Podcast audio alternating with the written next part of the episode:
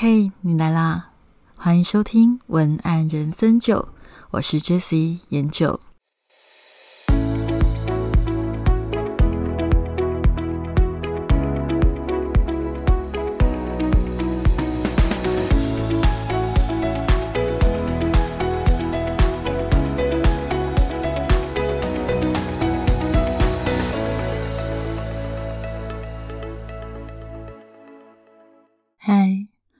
收听这一集的节目，我是研九。这一集啊，想要聊的主题是捷径到底存不存在？就是走捷径的捷径。我在想，很多人上课为的是可以缩短学习时间，对吧？其实我觉得，本来去上课就是想要可以缩短学习的时间，获得更好的效果。但是也因为大家都有这样的期望，结果市面上就有许多的课程，好像越写越狗血。它的文案好像就是都会让你觉得买了这个课程就能够一步登天，上过这堂课就会月入百万。但是看过这样文案的你，真的相信文案里所写的那些效果吗？我相信很多的朋友都有看过我说很洒狗血的文案，但是很多人也存着半信半疑的态度。那到底有没有效这件事情，其实我也摸索过了很多年。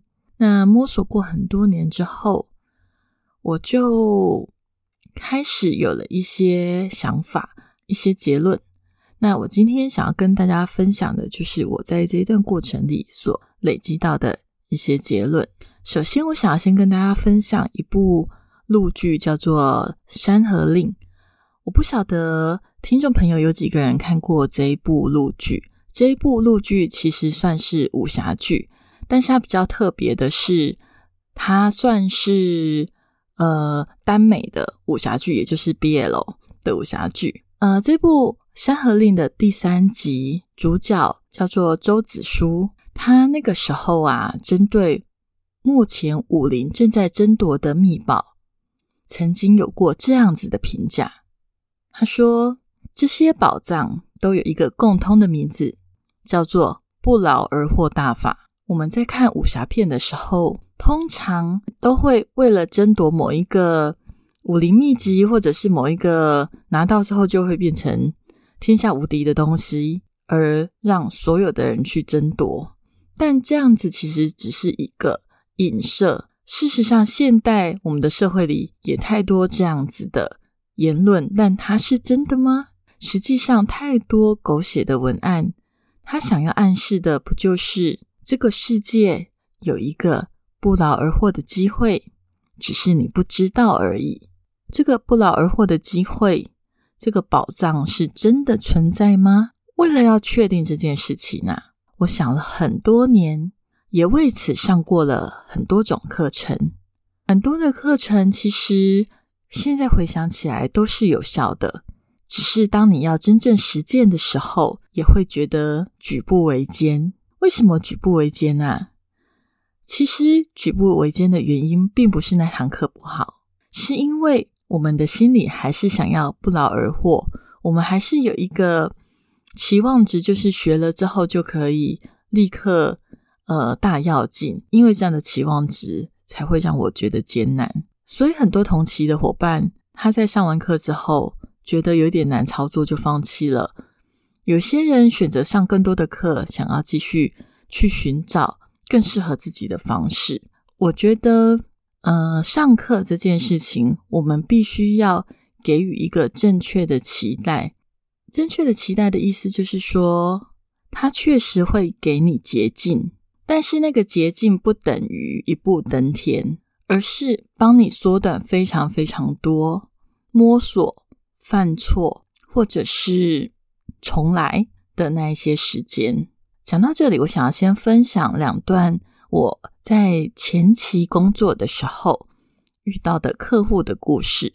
我记得啊，我的客户里面很早的客户里面有一个我很欣赏的医生，他是皮肤科诊所的医生。那当时帮他做的业务就是关于粉丝专业的专业文章撰稿，也因为他，我才知道，其实我们现在口中的医美，正确的称呼应该是美容医学。那在那段时间的撰稿里，我多次的跟那个医院的院长面对面的采访。当时啊，我还呃算是很嫩，但是我的印象却很深刻。我觉得这位院长啊，他有一个很棒的态度，就是他很尊重并且信任专业，他没有压迫的权威感，同时很具备同理心，在探讨各种提案，他都以一种嗯肩并肩，我们是伙伴的态度一起来讨论，没有怀疑，而是他愿意去信任他所选择的。我看到能力越好的人，越是这样谦卑的姿态，也让我成为后面学习的榜样。我还记得当时那个院长，他非常的忙碌，几乎很难有完整的时间做采访。也因为他的时间非常的零碎，后来这位院长一下诊，就会立刻的录音，把他的整间故事传给我，而我就会及时的把录音。整理成文稿，还记得录音里传来的时间点很不一定，常常是半夜，有时候还是清晨，都让我怀疑他到底是有没有睡觉啊。有一次难得的现场可以采访到他，等聊完的时候，已经距离下午的诊疗时间已经只剩下五分钟。采访完以后，我正准备起身离开，同时我才看到抽屉里的便当。这时我才恍然大悟，原来这位医生还没有吃饭呢。这时我突然想起，院长每次在采访的时候，总是说希望让病人离苦得乐。这句话听起来很老派，但原来他真的用他的生命在实践。他花最多的时间在看病，花最多的时间在跟我们这些撰稿人分享他想要。告诉大家重要的医疗知识。我看到他如何的用生命来实践这样的承诺，我真的觉得他算是我后来工作态度还蛮负责任的一个很重要的榜样。总之，跟这位医生合作了很长的一段时间。上一集我说过嘛，电商的时代在那个背景里正在萌芽，呃，Facebook 的行销。也就开始兴盛起来，所以我也在那个时候接了 Facebook 的小编撰稿的工作。同时间还有另外一个工作是什么呢？另外一个工作就是现在最多诈骗集团在用的一页式销售页。当时啊，一页式销售页其实很少见，但是却是大家学习的显学，因为当时大家连投放 Facebook 的广告。都一知半解，但是我那个时候就认识了一个正在以网络行销创业的老师。其实我觉得那个时候就是都是缘分，很顺利的就去上了他的课，然后加上之前累积撰稿的基础，然后再加上去上了其他的行销文案各式各样的专业课程之后，我就从撰稿开始走向了写文案的路。所以我会跟我的很多学生跟客户都说，我的文案基础其实是从写电商销售业开始的。跟我合作过的客户都说，我的广告用语不容易打空气，也就是很接地气。其实理由就来自于这里，因为以前大量的撰稿经验啊，就历练了我撰稿的速度，开始了另外一个旅程，就是写销售文案。而这个写销售文案的旅程，对我而言，就提高了文字更高的精准度及对市场的敏锐度。其实，电商文案跟传统广告是很不一样的，它是直接的去服务消费者，那个消费者就是电脑前的消费者嘛。它有一点点像是电视购物加传统电视广告的逻辑，但又不太一样。它既要吸引人，但也背着直接导流的压力。为什么那会背着直接导流的压力？我在前呃前两三集可能有讲过一次，我这里稍微提一下，就是现在我们现在当下的这个时代的销售业，跟我那个时候正开始写销售业背景是不太一样的。因为那个时候销售业啊，常常写者是必须背负着直接导流的压力。那个时候，很多老板们他的公司里并没有所谓的行销部门，他们并不清楚电商世界是由复杂的各种元素组成的。他那个时候真的以为，呃，文案写得好就可以大赚钱。所以那个时代的竞争，写文案的竞争没有现在这么大，但是他的压力却。可能比现在，呃，很多大家对于文案的理解还有呃想法不一样之后，比较不会给文案过多不应该给予的压力，这样子。总之啦，那个时候啊，文案写好真的很容易带来很大的流量。那那段时间，我写了很多的销售页，累积了很多的基础，从十一住呃行娱乐。就是很多各式各样的客户，我都有写过。那后来，嗯，有一家医美品牌就经由推荐找到了我们。其实现在想一想，我自己应该算是医美的元老级文案吧，因为当时的医美其实有网络行销思维的比较少。因为那个时候，其实那个销售业我也真的写的很认真，它很长，可是它却。是很难得的，真的在一页里面把一个手术从吸引你开始阅读到那个手术你想知道的细节，还有到后面的行动呼吁，都用了一个很完整的架构写完。因为那个时候医美做销售业的人非常的少，所以搭配好的服务与价格的时候，就迎来了第一次的爆单。那那一次的爆单呢，就让我的业主开始有了信心，因此把旗下所有的手术都交给我们写。也就是因为这样，所以我现在对医美产业它各种流行的手术，可以在这里讲的跟不可以在这里讲的，我都很清楚。不可以讲的原因就是它就是。有关于十八禁的手术也是有的。那反正医美产业跟一般销售文案最大的不同，就是我其实都会跟我的学生说，你还是要去看你的销售业，它主要要卖的对象是谁，不只是销售业，所有做品牌、做销售业、做所有的文案，你都要第一个想的是，你到底文字是要给谁看的。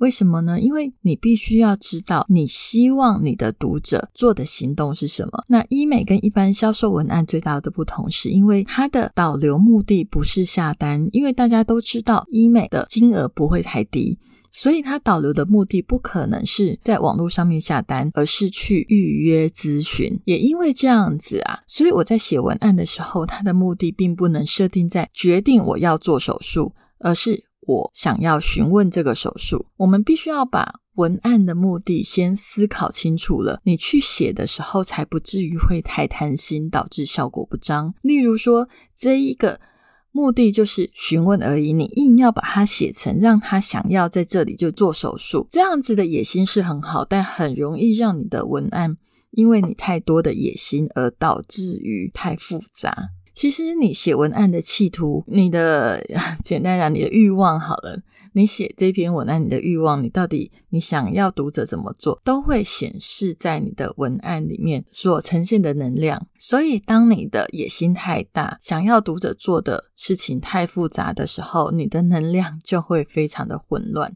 好，这个是我的经验谈。如果你们有想要特别听这个部分，也欢迎回馈给我。那再来，其实医美产业的文案知识量是很大的，所以对我而言，其实它算是知识型的文案工作。这种工作啊，最大的难度就是复杂的事情要简单说，但是又不能简单到看起来不专业、没价值、很廉价。这个拿捏既看起来有价值，又要很容易让一般人懂。这个就考验文案的功力及编辑能力。我这里讲到了文案的功力，应该很容易理解，因为我的 podcast 也讲那么多文案的事情了。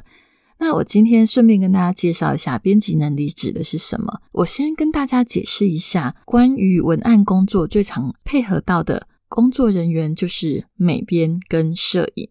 美编是第一，摄影是偶尔，因为刚好之前有读者反映想要更了解文案接案里面的工作分配方式，所以我顺便文案如果是一个比较经验的文案，其实是必须要拥有编辑能力的。也就是说，你必须要告诉你配合的美编，文案这样写是因为你有预设要做怎么样子的排版，还是因为什么原因？你可能也要想清楚。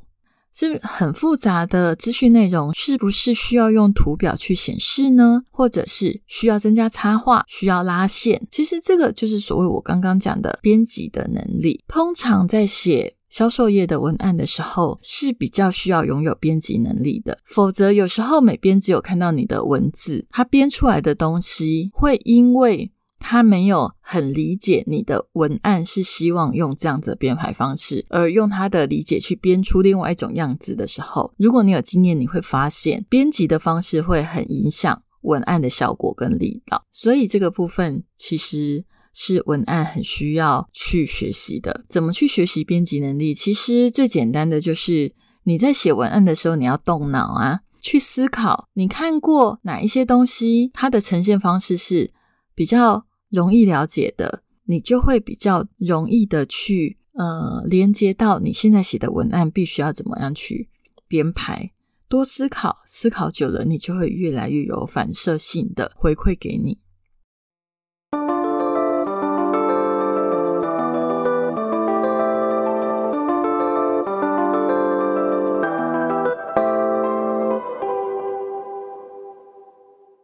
我刚刚有讲文案的工作，还有另外一个配合的是摄影。摄影有时候会是文案本人。其实我也有一些同业的文案本人也有摄影能力，但是在销售业里面，通常主要的一些重要照片是会分工的，因为嗯，摄影师他也必须要拥有某一些比较专业的器材，还有专业的知识，才有办法拍出。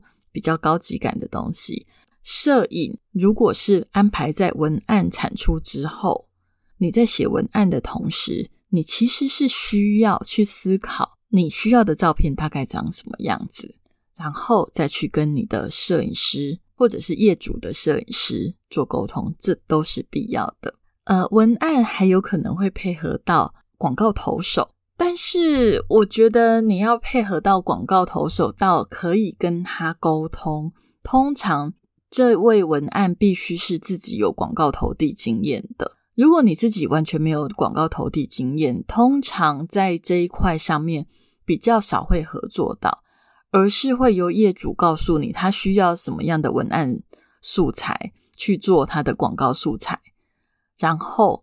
你按照业主想要做的方式做出来，就这样子而已。除非你自己是有广告投递经验的文案，那你比较有办法去表达你觉得你的文案想要搭配什么样的画面。呃，广告投递是想要针对什么样的族群去做什么样类型的投递，这个就是又是另外一个专业了。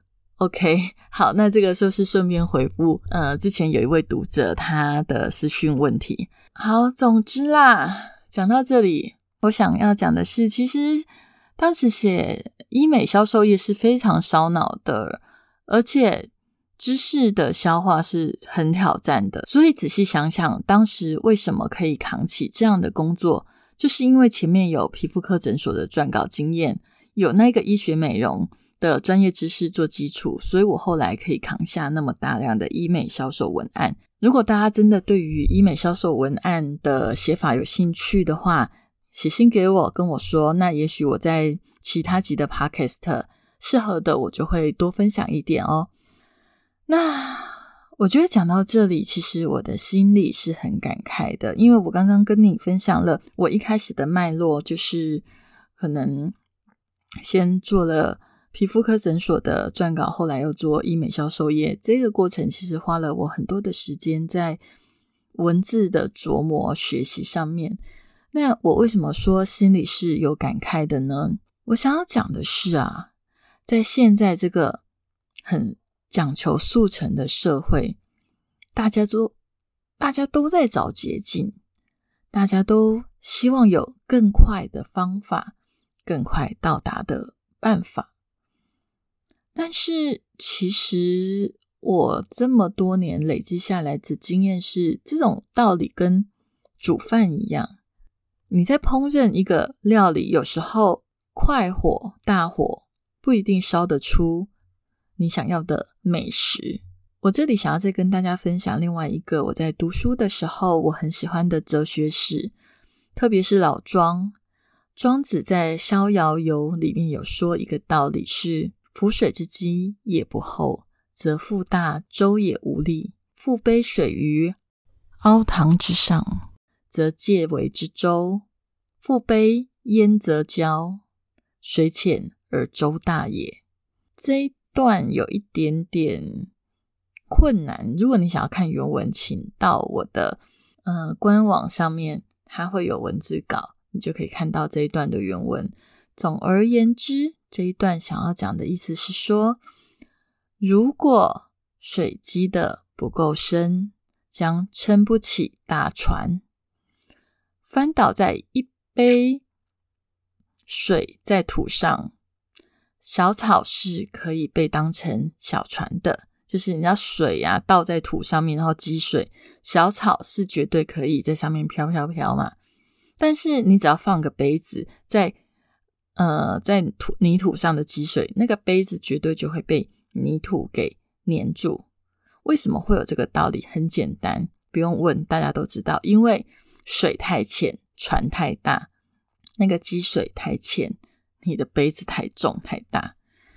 然后《逍遥游》里面又讲了另外一段，就是“风之积也不厚，则覆大翼也无力，故九万里，则风思在下矣。”这一段庄子想要讲的就是，大鹏鸟之所以可以飞在九万里的高度，是因为有足够厚的风撑着它。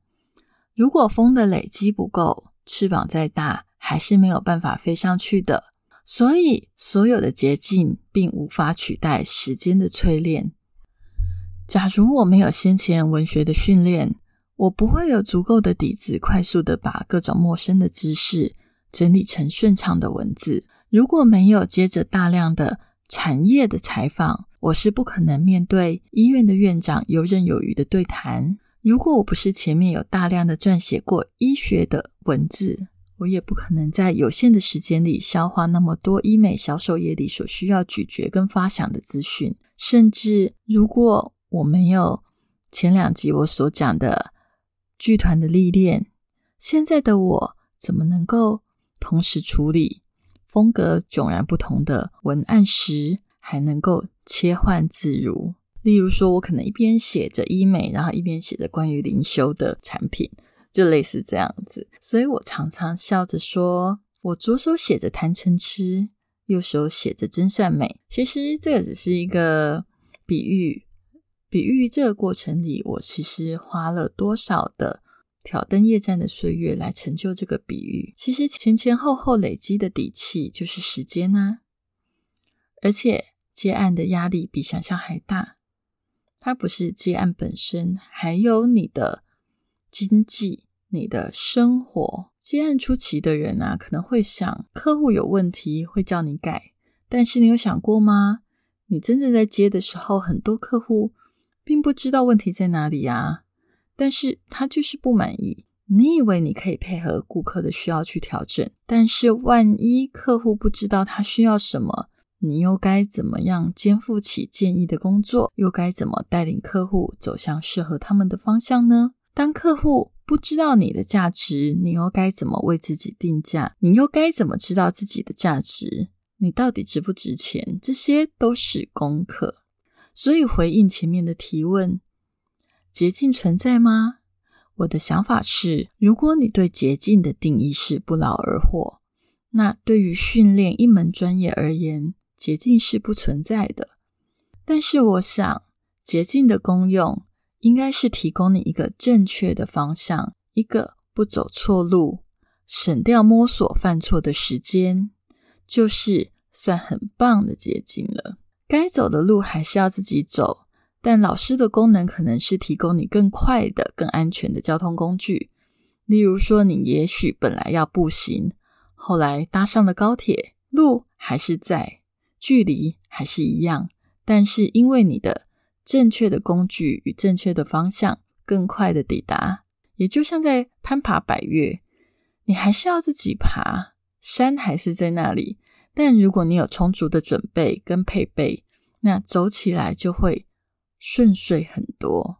跟大家分享一个我很可爱的学生，上完我的课之后，就给出了一个呃很可爱的评价。他就说，我的课是他目前上过最实用的文案课，因为他觉得我的方法绝对是实战派首推。因为其他的课虽然不错，但偏技术，没有办法解决同理心和灵感缺乏的问题，找不到受众的情绪问题。其实。我为什么要分享这一个见证？是因为我写高效好感文案课这堂课，实际上就是想要点出你在写文案的过程里一直被忽略不谈的情绪要素。就算不谈情绪，情绪也不会消失啊。但是谈了，你就会知道为什么有的文案能量那么强。除了创意，还有隐藏在情绪里的秘密。今天的文案人生就就到这里。如果你喜欢今天的节目，欢迎你在 Apple Podcast 上面给我五颗星星的评价及留言。如果你对今天的节目有共鸣，也欢迎你从文案向你的网站 Facebook 或 IG 跟我联系，分享你的心情。如果你想要上我的文案课，也是一样，找文案向你。上面会有我的文案课的内容，我的网址是 jslogan 点 tw，j s l o g n 点 tw，文案人生九，我们就下周见，拜拜。